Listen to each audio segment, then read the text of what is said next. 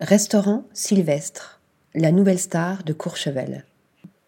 Dix-huit mois après la fermeture de Tout Mieux à Paris et neuf ans après avoir quitté l'hôtel Le Strato à Courchevel, où il avait décroché deux étoiles Michelin, Sylvestre Wahid est de retour dans la prestigieuse station des Trois-Vallées. Il vient d'ouvrir la nouvelle table gastronomique de l'hôtel 5 étoiles Grandes Alpes. Le cadre, une mini-salle d'une parfaite élégance, mise en scène par Jérôme Bugara et meublée par Tristan Auer, avec des références discrètes à la montagne et à la neige. L'ambiance, intimité garantie avec vingt couverts au maximum, une cuisine bien visible et une proximité rare avec le chef. Le menu, sept ou quinze services avec en vedette le tourteau de Roscoff, plat signature, et la tartelette savoyarde moderne, une création récente du grand art.